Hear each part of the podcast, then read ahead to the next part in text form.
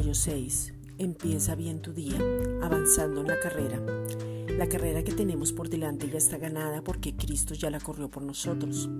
Todo lo que corremos, el Padre mismo nos capacita por medio del Espíritu Santo día a día para no desmayar, no caer, enfocarnos, no mirar atrás, dejar todo afán, reposar, decidir, avanzar y saber que la única manera es en Él. Salmos 127 versículos 1 al 2. Si el Señor no construye la casa, el trabajo de los constructores es una pérdida de tiempo.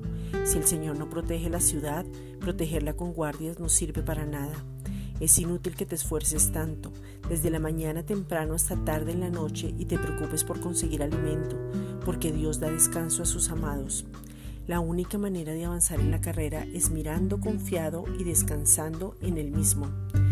Esta es una reflexión dada por la Iglesia Gracia y Justicia.